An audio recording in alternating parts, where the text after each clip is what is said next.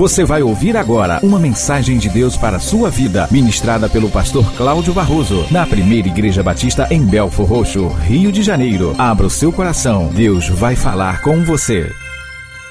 Ok, Juízes capítulo 2. Você que está nos ouvindo pelo rádio, você pode também entrar no aplicativo de nossa igreja, Ministério de Primeira. Você baixa na Google Play. Se o seu celular for, Android, for uh, iPhone, que o sistema operacional é iOS, ou Windows Phone, você pode entrar então no nosso site www.p de Paulo e B de bola, duas vezes R de Raquel, pibbr.org.br e lá na opção do menu chamado multimídia, é multimídia, né? Você clica lá e vai ter a informação para você, ou no banner que fica passando ali, lá na página principal, você clica naquele banner, vai abrir uma tela e essa tela vai conduzir você a, até as instruções de como você pode fazer para baixar também o aplicativo para o seu iOS ou Windows Phone. E até mesmo aqueles que têm dificuldade vão saber como baixar o aplicativo para o Android, tá bem? Ah, por ali você participa de tudo, você tem as mensagens do SoundCloud que estão lá, podcast, você tem as mensagens do YouTube, você tem as lições do, do grupo pequeno, inclusive quando você clicar lá em estudos EGP, que é estudos de encontro de grupo pequeno, agora tem uma alteração. Todos os estudos dos anos anteriores estão alocados por ano. Então, quando você clicar em um determinado ano, você será conduzido ao nosso arquivo na nuvem do Google Drive, onde você tem todas as lições, todos os estudos por ano. Alguns irmãos gostam de colecionar, né? Faz bem, se não for só para colecionar. Ah, eu, um dia desse, recebi uma, uma foto de uma irmã dizendo, pastor, aqui ó, eu imprimi todas, encadernei e dei de presente. Que coisa boa, é isso aí que todos nós devíamos fazer, né? Abençoar a vida de alguém. Cadernou todas as lições do ano e deu de presente. Maravilha. Juízes capítulo 2. Eu quero que você, por favor, acompanhe comigo a leitura dos versículos 8 até o 12. Primeiro, você pode ler um título que está sobre o verso 6 na sua Bíblia. Um título. Você pode ler. Qual é o título que está aí? É como na minha Bíblia aqui, vem dizendo a infidelidade dos israelitas depois da morte de Josué. Então, Juízes 2, a partir do verso 8 ao 12, diz assim: Morreu, porém, Josué, filho de Num, servo do Senhor, com a idade de 110 anos. E o sepultaram no território da sua herança, em Timnat Eres, na região montanhosa de Efraim, para o norte do monte Gaás. E foi também congregada toda aquela geração a seus pais. E após ela, levantou-se outra geração que não conhecia ao Senhor, nem tampouco a obra que ele fizera a Israel. Então os filhos de Israel fizeram o que era mal aos olhos do Senhor, servindo aos Baalins, abandonaram o Senhor Deus de seus pais, que os tirara da terra do Egito, e foram-se após outros deuses, dentre os deuses dos povos que havia ao redor deles, e os adoraram e provocaram o Senhor à ira. O 13 diz ainda: abandonando e servindo a Baalins e Astarotes. Até aqui. Restauração, reconstrução. Não há necessidade de restaurar coisa alguma que não se tenha deteriorado. Não há necessidade de se reconstruir coisa alguma que não tenha sido quebrado. Só há necessidade de restauração e reconstrução porque nós nos permitimos sermos tocados pelos agentes da destruição.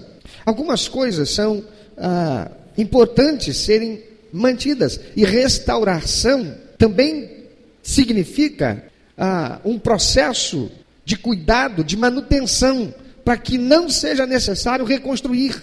Passando por ah, uma estrada próximo do mar, em determinado lugar fizeram uma rotatória. Antes era uma pista de mão dupla, indo para lá e vindo para cá, mas dava tanto acidente na entrada daquele lugar que eles fizeram o seguinte: eles, causa, eles provocaram um impedimento naquele trecho e construíram uma espécie de rotatória ali. Então, quem vem daqui para lá tem que fazer esse desvio para seguir lá na frente. Quem vem aqui faz um desvio para que quem vai entrar para a cidade pudesse atravessar. Porque antigamente quem vinha parava no acostamento, jogava para atravessar e muitas vezes vinha alguém atravessando, era um perigo, causava sempre um acidente. Então o que fizeram? Pegaram latões de 200 litros, encheram-nos de terra e pintaram-nos de amarelo e preto.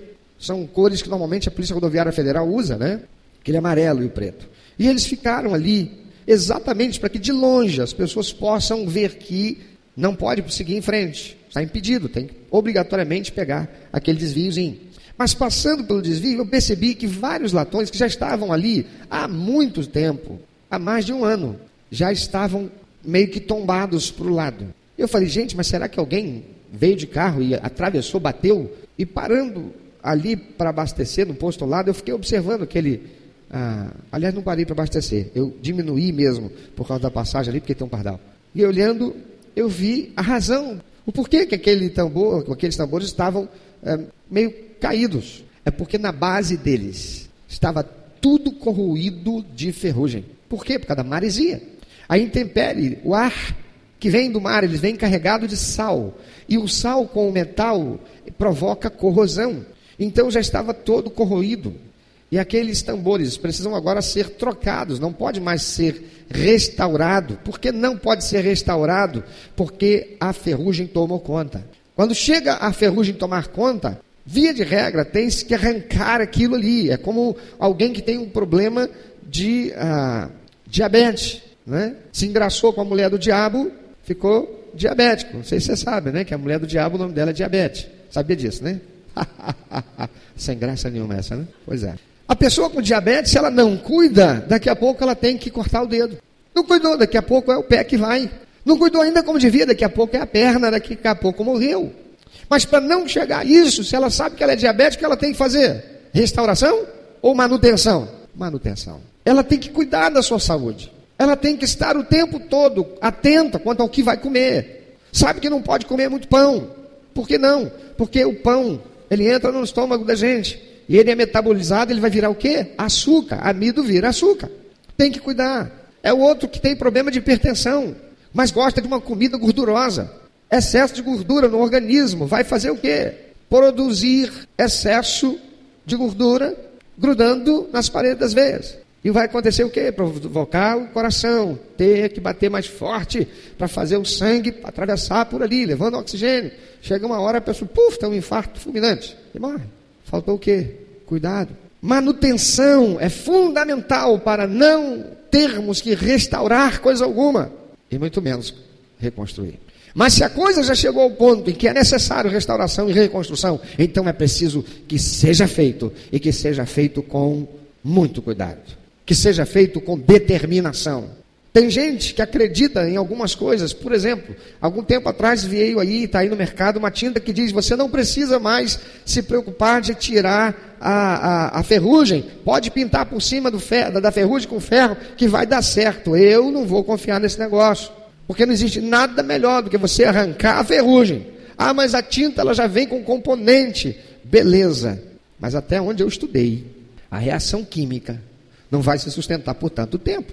Tem que arrancar, tem que lixar, dá trabalho, tem que passar escova de aço, tem que se uh, certificar de que não ficou nenhum pontinho de ferrugem, que se ficar um pontinho de ferrugem, aquele pontinho de ferrugem vai ficar uma borra de ferrugem, que vai ficar ferrugem.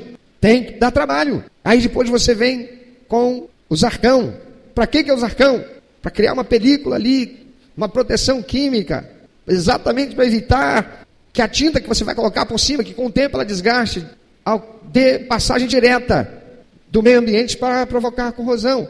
Manutenção, mas restauração, se não for feita de forma adequada, vai provocar necessidade de reconstrução. O que nós vemos no texto que lemos é algo terrível que está se abatendo sobre o povo de Deus. O povo que antes era escravo no Egito, agora está sendo levado pelas mãos de Moisés que com o poder de Deus sendo manifesto de forma extraordinária, os livra de perigo, os provê de todas as necessidades, com ações milagrosas do Senhor, até que chegam à terra prometida. Não, eles morrem no deserto, porque aquela primeira geração que viu tudo o que aconteceu, quando chega na entrada da terra prometida, tenta Deus uma vez mais.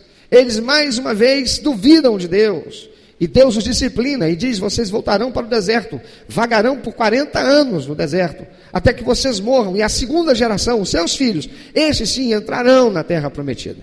Mas os filhos dessa primeira geração, que viveu tudo, viveu o passar, viveu o livramento de cada praga que Deus mandou no Egito, viveu o passar por, com pés enxutos pelo mar que se abriu, viveu estar no deserto e Deus fazer as codornizes caírem exatamente no acampamento deles para que eles tivessem carne, viveram todos os anos, meses daqueles 40 anos, sendo supridos por Deus com maná, não lhes faltou nada. O poder de Deus protegendo-os e os livrando dos seus inimigos. A eles morrem. Os seus filhos, que cresceram nesse caminho, viram também muitas coisas, mas a maior parte das coisas ouviram seus pais contar. A maioria deles não se lembra do que aconteceu no Egito, eram pequenininhos demais. A maioria deles agora, já adultos, eles estão vendo o que Deus está fazendo agora, mas muito daquilo que seus pais viveram, eles souberam porque seus pais lhes contaram. Eles entram na terra prometida, eles a conquistam, eles enfrentam dias com alguma dureza, mas já estão ali experimentando o agir de Deus e as benesses de uma realidade diferente daquela que seus pais viveram. Mas eles também vão morrer. E quando eles morrem, vem agora uma terceira geração. E essa terceira geração é a geração de quem? O livro de Juízes, capítulo 2, está falando. Uma geração que não conhecia ao Senhor. Meu amado, somente você que sabe, por favor, fala tão alto que o irmão lá do outro lado do templo vai ouvir para que ele saiba e também o que, que significa conhecer.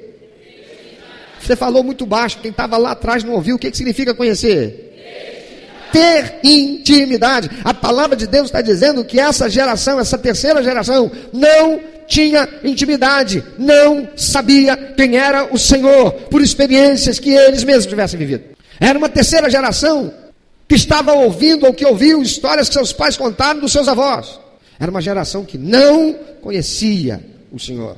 Amados, a cada três gerações, a igreja de Cristo corre o risco de entrar num processo de secularização, de abandono da fé. Olha para a Europa, onde estão as igrejas que antes, os tempos que antes abrigavam centenas, milhares de pessoas que conheciam Deus, amavam o Senhor, investiam muito recurso financeiro, compaixão, para que missionários fossem à Índia, fossem aos países da África.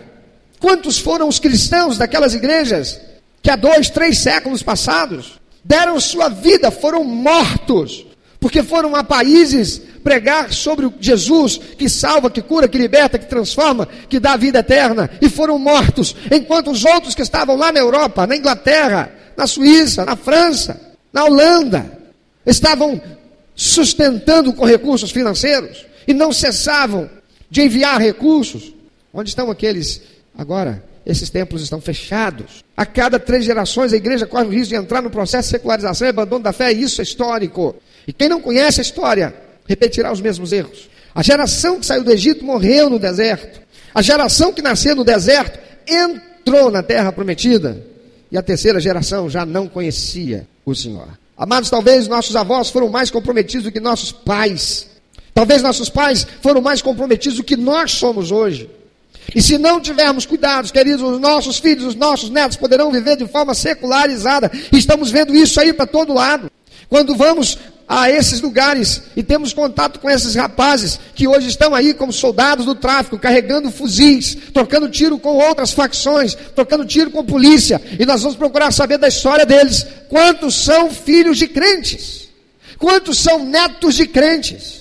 Quando se vai fazer uma visita nas delegacias, nos presídios, quantos estão lá filhos de crentes, netos de crentes? É algo absurdo e é real. Que grande perigo nós estamos correndo. Nós que estamos aqui com o conforto desse ar-condicionado, com o som, com todo esse equipamento para louvar a Deus, com esse banco delicioso de um conforto extraordinário que você fica com vontade de ir embora. Mas nós vamos nos ficando assim, confortáveis, vivendo com esse conforto. Sabe o que a gente vai fazendo? Destruindo a geração dos nossos filhos. Enquanto nós mesmos já não fomos destruídos. Que grande perigo corremos. Por isso é que Deus requer de nós restauração e reconstrução, meu irmão. Porque Belfor Roxo não tem jeito a não ser pela mão poderosa de Deus, usando a igreja restaurada, usando uma igreja que reconstrói, na ação e no poder do Senhor. É muito fácil nos afastarmos do Senhor e sermos conduzidos por um espírito de engano que nos leva à incredulidade e à religiosidade. É muito fácil.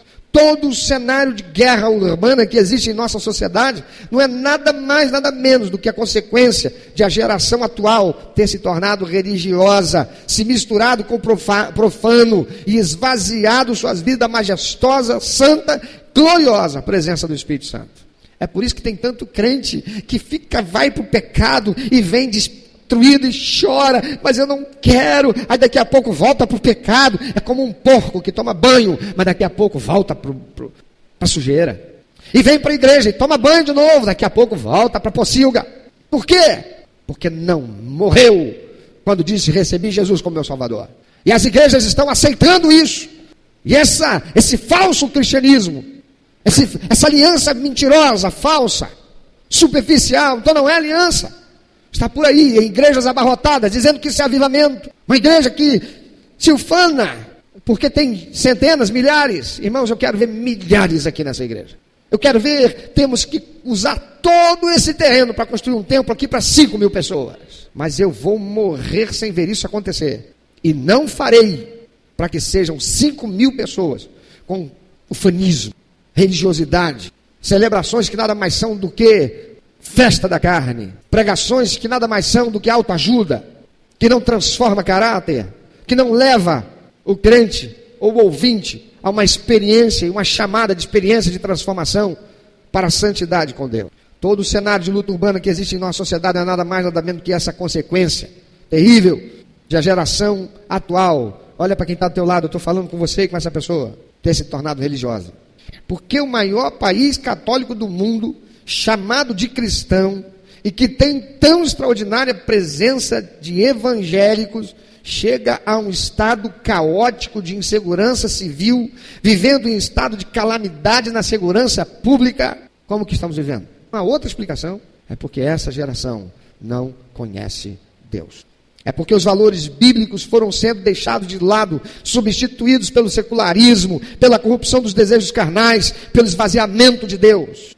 Fomos nos tornando gospel, deixamos de ser cristãos. Passamos a cultuar o cantor gospel, que cobra 15, 20, 50 mil reais, que tem uma agenda administrada por empresário para ir à igreja e cantar. E pulamos e celebramos e dizendo uhul, glória a Deus, e usamos bandana com o nome do cantor, nada diferente do que aqueles tietes do mundo fazem para os seus ídolos. E quando esses ídolos gospel caem na prostituição, caem no adultério, caem no vício da droga, são flagrados, porque nunca de fato foram cristãos, ainda tantos são os que se levantam para defendê-los e amenizar para dizer: não, a gente tem que olhar com amor. Quando a palavra de Deus diz: nem com ele, com mais. A palavra de Deus não diz para que façamos isso com o ímpio, porque o ímpio não conhece Jesus, mas diz para aquele que se dizendo crente, provoca escândalo. A palavra de Deus, a doutrina bíblica que nos é passada pelo apóstolo Paulo diz: nem com ele com mais. Por quê? Para que o corpo seja entregue a Satanás, sofra. Para quem sabe, ainda que na última hora, o espírito se volte para Deus em conversão. Mas os crentes querem dizer, eu? Eu não, isso é coisa de pastor, porque o pastor deve estar zangado. O pastor ficou irritado lá. Eu? Não, eu vou amar o meu irmão. E aí a pessoa é excluída da igreja por um escândalo, por uma atitude. Se for excluída da igreja, qual é a razão de ter sido excluído da igreja? Se não, que não andou pela aliança feita. Enquanto os crentes vão se miscuindo, vão se misturando, vão se deixando corromper por essas coisas, vão se deixando corromper por esse ah, Deus é amor, por esse politicamente gospel correto, a igreja de Cristo vai perdendo autoridade e poder e as gerações vão sendo corrompidas, destruídas. E nas igrejas cristãs, as meninas de 15, 16, 17 anos estão engravidando, estão perdendo a virgindade. Empresários estão vendendo subfaturado ou superfaturado, comprando carga roubada. Nas igrejas chamadas de Cristo, a fofoca e a maledicência está por aí. Nas igrejas chamadas de Cristo, o pastor sobe o púlpito para pregar e vai embora. Tchau, no final do mês, bota meu sustento na minha, na minha conta. Não prega uma mensagem que, que constrange, que leva à santidade. Porque isso não dá ibope. Aquele que verdadeiramente está buscando ser um cristão de autenticidade, ele não é submisso aos seus sentimentos, ele é submisso a quem? A Deus. A Deus. E se Deus disser para mim, faz de conta, tudo existe, mas tudo vai ser feito na hora, faz do meu jeito. Pode estar tá certo, eu vou fazer do jeito dele. A palavra de Deus diz que a sabedoria de Deus é o que para o homem? Não, só quem sabe. Tem pouca gente sabendo. Fala mais alto para quem não sabe saber. É loucura. A sabedoria de Deus é loucura para o homem. A gente pensa assim, mas por que, que Deus quer que seja desse jeito? Falei, rapaz, ele mandou fazer. Ele chega para Moisés e diz: Fala para pedra, pedra dá água para esse povo. Moisés vai lá irritado, e ele tinha razão para estar irritado. Ele pega o cajado dele, espanca a pedra, dá três pancadas na pedra, dizendo: Será mesmo que Deus vai fazer sair água daqui para descedentar esse povo rebelde? Deus faz, porque Deus disse que ia fazer, mas ele não entra na terra prometida, ele morre lá, olhando. Sobe aí, Moisés, você vai ter o gostinho de olho, só por tudo que você fez, eu vou te deixar olhar, mas você não pode entrar lá, não. Você pecou contra mim. Deus tem um jeito dele, meu irmão. Humanamente falando, aquele povo merecia morrer ali, a míngua, o seca. Mas Deus diz: Eu vou dar água para esse povo. Bate, fala para a pedra: Pedra, o povo está aí, está com sede, dá água. Ele vai lá e espanca. Olha para quem está até lá e diz: É melhor do jeito de Deus. Quem quer bater na pedra aí? Às vezes não parece lógico, e não é, porque não é lógico, é divino. E o divino supera a lógica. Amados, por que, que o maior país católico do mundo, chamado de cristãos, que tem tão extraordinária presença de evangélicos, chega a um estado caótico de segurança como estamos vivendo? É porque os valores bíblicos foram sendo deixados de lado, substituídos pelo secularismo. Eu me lembro quando garoto, eu entrava na igreja, ouvia o pastor falar e sentar o porrete contra a novela. Meu irmão, naquele tempo, deixa eu dizer para você que é dessa geração, você é da terceira geração, considerando a minha e a dos meus pais. A discussão entre os meus pais e os meus tios é não, aquilo ali é chamado beijo técnico. Aqui a gente não vê, mas tem um plásticozinho ali entre a boca de um e a boca do outro. Irmão, qual era o sentido de botar um plásticozinho que a gente não via entre a boca de um e a boca do outro? Era a discussão. Mas por quê? Porque tem que assistir a novela. E olha que novela naquele tempo, irmão, não tinha nem 10%. Que 10%? Não tinha 5%. E aqui é 5%. Não tinha 3% que você vê hoje. Hoje é uma pegação. Faz parecer filme de pornô chanchada da geração dos meus pais serem soap movie. O que se passa hoje, ao cair da tarde na chamada malhação, e escolheram muito bem o nome, porque Satanás, quando faz as coisas, ele sabe o que ele está fazendo. E ele sabe como fazer, ele é um marqueteiro terrível. É a malhação da família, a malhação da igreja, a malhação da moral, é a malhação da palavra de Deus, é a malhação dos princípios e valores de Deus, malhação que é feita por muitos crentes que estão se deixando corromper com isso. E eu achava meus pastores ridículos. Como é que vai pregar um negócio e falar um troço desse, rapaz? Que novela, isso aí é um cara tapado, ele quer que todo mundo seja como ele. Quer chamado para pastor, é ele, ele que seja santo. Precisamos nos esforçar, amados, para que nossos filhos conheçam a Deus. Aquela geração não conhecia Deus. Eu quero te perguntar, meu irmão, minha irmã, você, querido, se considere segunda geração, pensa nos teus filhos como terceira, você teve um pai e uma mãe. O que é que seus filhos estão conhecendo Deus? De que forma? Porque você traz eles para o grupo pequeno, para a escolinha, para o grupo. Aliás, amanhã começa aqui o quê? Clubinho de férias. Você já escreveu o seu filhinho? Ele vai conhecer Deus quando ele vê que você tem compromisso com a palavra de Deus. Quando ele vê que você chega na hora. Por quê? Porque você diz para ele: sabe por que, que papai chega na hora? É porque nós temos compromisso com a palavra de Deus. Deus diz na sua palavra: é sim, porque é sim, é não, porque não. E quando a gente não é fiel no pouco, não vamos receber mais, porque a palavra de Deus diz: sobre o pouco fosse fiel, sobre o muito te colocarei. E o papai e a mamãe aprenderam que para honrar a Deus, nós temos que honrar quer no pouco, quer no muito. Ele está conhecendo Deus através de você. Qual é a experiência que ele está tendo com Deus? Ele está vendo você feliz, chegar aqui sentado do lado da tua mulher, dizer, Senhor, muito obrigado pela provisão que o Senhor está nos dando, nós estamos aqui para honrar o Senhor. Mas ele está lá no Ministério Infantil, você entregou para ele a ofertinha e ensinou para ele porque é que ele deve levar uma ofertinha e consagrar para Deus. Você está esperando ele se tornar adulto, adolescente, começar a trabalhar, ser empregado para você ensinar para ele o que, que é a adoração. Qual é a experiência que seus filhos estão tendo com Deus para conhecê-lo? Ele olha para a sua casa, para a sua vida, para a sua família, para o seu relacionamento conjugal, e ele está vendo Deus nesse relacionamento. Ele olha para a casa do vizinho, o pau quebra, ele olha para a sua e não quebra. Por que, que não quebra? Às vezes dá até vontade de quebrar. Mas aí tem humildade, tem conserto. Papai e mamãe sentam e dizem assim: Eu quero pedir perdão, porque eu errei. E por que, que ele está vendo isso? Porque tem Deus ali, na casa, na família. Ele não tem aquilo que ele vê o coleguinha tendo, mas você ensina para ele, sabe por que, que a gente não tem, querido? É porque para ter, a gente precisa ter. E a pai, e olha só, papai é triste. Você vê mamãe ficar zangada porque não pode isso, não pode aquilo, não tem isso, não tem aquilo? Não.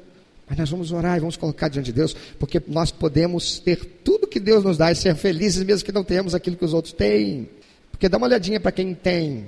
Lá você vê, o que, que você vê faltar na vida do seu coleguinha? Ah, papai e mamãe lá briga, ninguém lá se entende, mas ele tem. Você prefere ter e aqui em casa o ambiente ser ruim? Você ensina o que para os seus filhos? Aquela geração não conhecia Deus. Olha, há uma frase de um autor desconhecido que diz assim: Tempos difíceis cria homens fortes. É a primeira geração. E esses homens fortes criam tempos fáceis. Aí vem a segunda geração, é a geração dos filhos deles, que vão viver os tempos fáceis, que seus pais da primeira geração de tempos difíceis, criaram. E essa segunda geração agora, vivendo com, em tempos fáceis, tempos fáceis, criam homens fracos. E homens fracos vão criar, adivinha o quê? Tempos difíceis. Olha o que estamos vivendo. A geração dos meus pais, muitos na geração dos meus pais, brigaram, insistiram, acreditaram que no Brasil o que teve foi golpe militar. O que teve no Brasil foi perseguição, foi opressão, porque deixaram que um grupinho maldito construísse isso. Gente que tinha interesses. Mas eles viveram tempos difíceis, sim, porque aqueles foram tempos turbulentos. Mas aqueles tempos turbulentos construíram tempos o quê? Mais fáceis. Eu lembro da minha geração. Papai parava com o Ford 29 num posto Tatechaco lá em Talva. E ele colocava gasolina azul. Tem geração aqui, gente aqui, que nunca viu isso. Alguém que já viu gasolina azul? Imposto de gasolina? Não viu. Tá vendo? Eu vi. Menino, eu vi. Gasolina azul. Hoje, nos últimos seis meses, a gasolina parece que aumentou quatro vezes. E que gasolina a gente tem? Uma gasolina misturada com etanol. Não é nem gasolina. E aí, a segunda geração foi se deixando viver em tempos mais fáceis. Ponte de Niterói. Antes não tinha ponte de Niterói. Tem que pegar um barco na Praça 15, um ferryboat que levava os carros. Ou então dar essa volta todinha lá por Magé e lá por Alcântara para chegar em Niterói. Uma viagem um dia quase. Agora, ponte Niterói. Tempo, que foi tempo esse? No tempo difícil chamada ditadura. Nas escolas, formação acadêmica de primeira. Quem estudava em escola pública, como eu estudei, quem tem 50 anos aqui ou mais, sabe o que foi uma escola pública? Educação, moral, cívica. Quem lembra disso? Organização Social e Política do Brasil, quem lembra disso? Pois é. Tempos difíceis, gerando um tempo fácil. Foram precisos homens fortes, homens que aceitaram ser chamados de tudo. É claro que erros aconteceram, é claro que houve exageros, claro que houve. Nós não estamos falando de seres humanos perfeitos, de geração perfeita, estamos falando de valores. E aqueles homens, em tempos difíceis, mas homens fortes, construíram um tempo fácil Tão fácil que aqueles mesmos que foram expulsos daqui puderam até voltar. E eles voltaram e encontraram quem? Uma segunda geração. Qual geração? A minha. E a minha geração fez o quê? Se deixou ser contaminado por aqueles mesmos que foram expulsos daqui. Tão contaminados. Chegamos a ter dois presidentes da República, vários ministros de Estado, toda essa gente, a maioria delas estão presas hoje na cadeia. E não foi por perseguição política, por ditadura. Os mesmos que saíram daqui se dizendo ter sido impedidos os seus direitos de cidadão, perseguidos políticos, estão na cadeia, porque sempre foram bandidos. Mas a minha geração, a minha geração foi a geração de tempos mais fáceis. Vocês são a terceira geração. Quem é que tem 30 anos para baixo? Vocês são a terceira geração. Olha o tempo que vocês estão vivendo. Tempos difíceis. Tempos difíceis exigem restauração e reconstrução. Meu amado, você que tem menos de 30 anos, você pode escolher continuar vivendo essa realidade desgraçada, que se você não sabe se você vai sair de casa e você vai morrer numa troca de tiros entre bandido e bandido, bandido e polícia, se você, que você não sabe se aquele celular de 50 reais que você comprou, porque não dá para andar com aquele de 500, você até pode comprar, pagando em 12 vezes. Mas você pensa um milhão de vezes, por quê? Porque você já foi roubado quatro vezes. Já está pagando ainda aí, você está pagando três que você não usa, porque os outros dois você conseguiu pagar, mas tem três ainda que você está pagando. Agora vai comprar um de 50 de segunda mão, mas você não sabe se também vai ficar sem ele, porque são tempos difíceis. Quem foi construir esse tempo difícil? A geração que entrou na terra prometida. Tempos difíceis criam homens fortes. Haverá homens e mulheres fortes aqui nesse tempo difícil que estamos vivendo para reconstruir, porque esse tempo requer homens e mulheres fortes, gente determinada, gente que não apenas no dia 31 diz que fez uma aliança com Deus, mas verdadeiramente fez Gente que no domingo de manhã ouve o testemunho de Mohammed e diz que miserável que eu sou vivendo nesse conforto de tempos fáceis. Vivi, os tempos são difíceis. Eu de verdade estou comprometido a viver para restaurar e reconstruir. Precisamos nos esforçar para que nossos filhos conheçam Deus, que nossos netos herdem uma igreja viva e cheia do Espírito Santo e que não vivamos aqui o que viveu e está vivendo a Europa, a Alemanha, a França, a Espanha, Portugal, a Suíça, a Inglaterra, que aprendamos com o erro do passado e que nós restauremos e reconstruamos para a glória de Deus e para nosso benefício. Amém? Pensa sobre isso. Você é da terceira geração, restaurar e reconstruir. Você é da segunda geração, ainda está vivo, restaurar e reconstruir. Sob a confissão dos nossos pecados, da nossa omissão, da nossa comissão, porque vimos o erro e não corrigimos. De tantas vezes que nós, ao invés de andarmos pela disciplina estabelecida pela doutrina bíblica do Novo Testamento, nós andamos pelo politicamente correto, pelo gospel correto, ou pelo gospeliticamente correto, mas é preciso andarmos pela palavra de Deus. Ela é a regra de fé, de prática, para que nós possamos restaurar, reconstruir sermos uma bênção, vermos Deus investir autoridade e poder na nossa vida, vermos Deus arrancar da mão do diabo e dizer: você não pode reter a bênção que eu quero dar para ele e para ela. Não será este ímpio, não, vai ser meu filho que vai prosperar. Não, não vai ser esse aí nessa empresa, não. Quem vai ser a minha filha que eu vou prosperar. Nessa porta aí, não, não vai ser esse ímpio, não. Será esse meu filho aqui, em quem eu tenho prazer, que eu quero honrar, porque conheço seu coração e sei que vai me honrar já está me honrando hoje. E a minha promessa que eu fiz é: honrarei os que me honram. Quem está me honrando hoje, eu vou honrar. O futuro será um futuro de honra para aquele que honra no presente. O Senhor que é dono e Senhor do presente, do passado e do futuro. Porque Ele é Deus. Aleluia. Só Ele é Deus.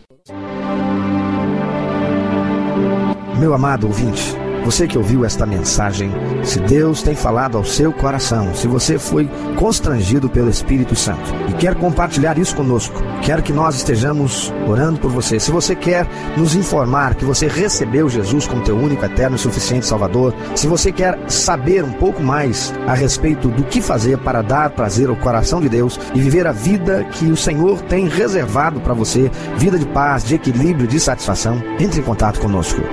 Ligue para nós. Anote, por favor, é 21 2761 1059. 21 2761 1059. Entre em contato conosco. Deus quer continuar falando com você.